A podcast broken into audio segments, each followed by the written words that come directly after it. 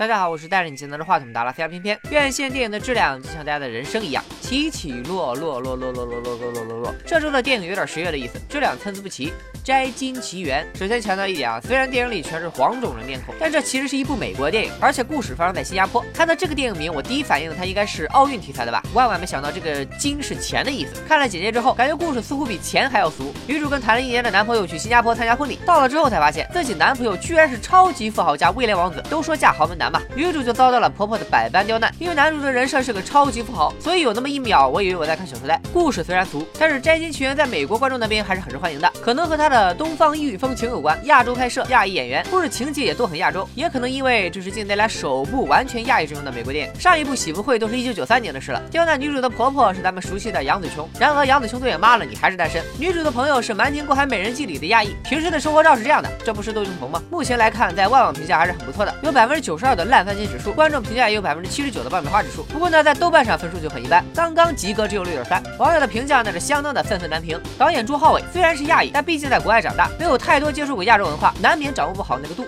亚洲观众朋友让，你怪谁呢？拍拍新加坡就算了，求放过中国。然后我点开了导演的豆瓣主页，OK 饭，这是怕什么来什么，生活万岁。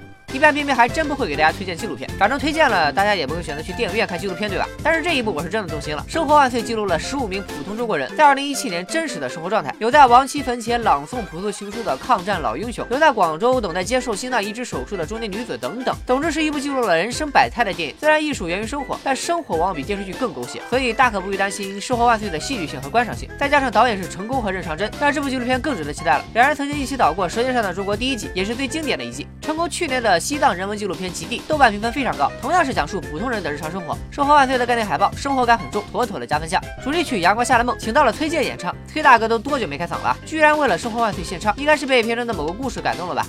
一百年很长吗？这周有两部纪录片值得推荐，除了《生活万岁》，就是这部《一百年很长嘛》。两部的题材类似，都是记录平凡人的生活。但和《生活万岁》不同的是，《一百年很长嘛》只是讲述了两个手艺人的故事，一个是在佛山打工户外舞狮和蔡里佛拳的黄中坚，另一个是在新疆阿勒泰地区做马鞍子的老爷子阿合提。两人在被记录的2017年里，生活发生了很大的变化，这就是生活的戏剧性。这已经不是导演肖寒第一次关注手艺人了，大家肯定都听过他拍的《我在故宫修文物》吧？一不小心就成了现象级的纪录片。两部跟手艺人有关的纪录片，虽然出自同一个人之手，但风格还是大有不同的。导演自己都说，如果我在故宫修文物是庙堂，它一百年很长嘛，就是江湖了。也是没想到，这周最让人期待的，居然是两部纪录片。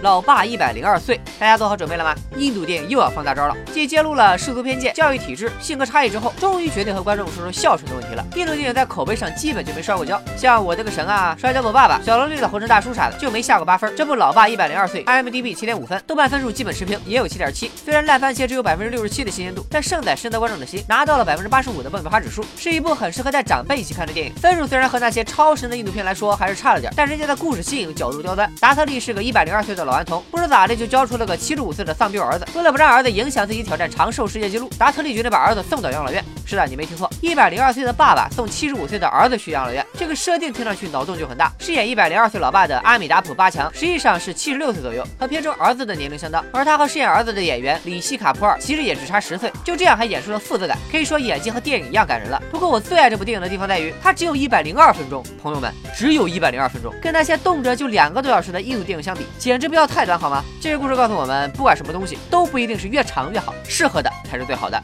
亡命救赎，这部由男神梅尔吉普森主演的《亡命救赎》时隔两年终于要在国内上映了。这么一瞅，感觉挺让人期待的。毕竟梅尔吉普森是谁啊？奥斯卡最佳导演、金球奖最佳导演，执导的《勇敢的心》《血战钢锯岭》都是豆瓣电影 TOP 二百五。而且作为艺术总监的大轰炸，呃，大轰炸就不提了。这部《亡命救赎》的评价就比较一般了，豆瓣评分不及格。故事呢，就是硬汉救女儿的故事，反正评分摆这儿了。如果对这种题材感兴趣，也不妨一看。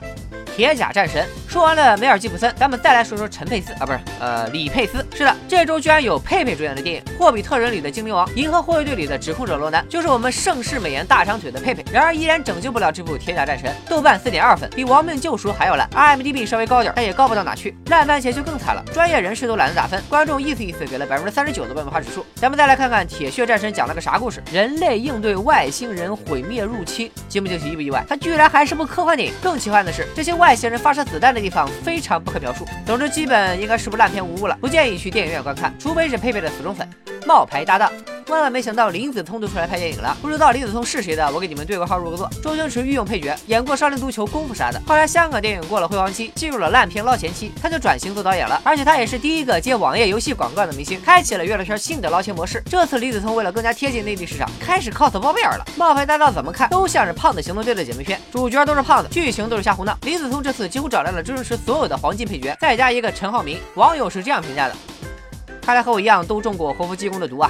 二十岁虽说烂片比较多，但我们勉勉强强还是能在矮子里拔高个的。二十岁是部反青春喜剧电影，虽说被国产电影整的，只要看到青春两个字就翻出，但是这部看配置还是可以的。导演刘畅虽然老大不小了，但酷爱拍青春题材的影视作品。浩然弟弟那部最好的我们就是他拍的。这部的男主是新晋小鲜肉屈楚萧，女主呢是演过前任三的于文文。二十岁翻拍自韩国青春电影二十，所以介绍里又名中国版二十。原版电影的评分也是一般般，所以这部中国版还是观望一下吧。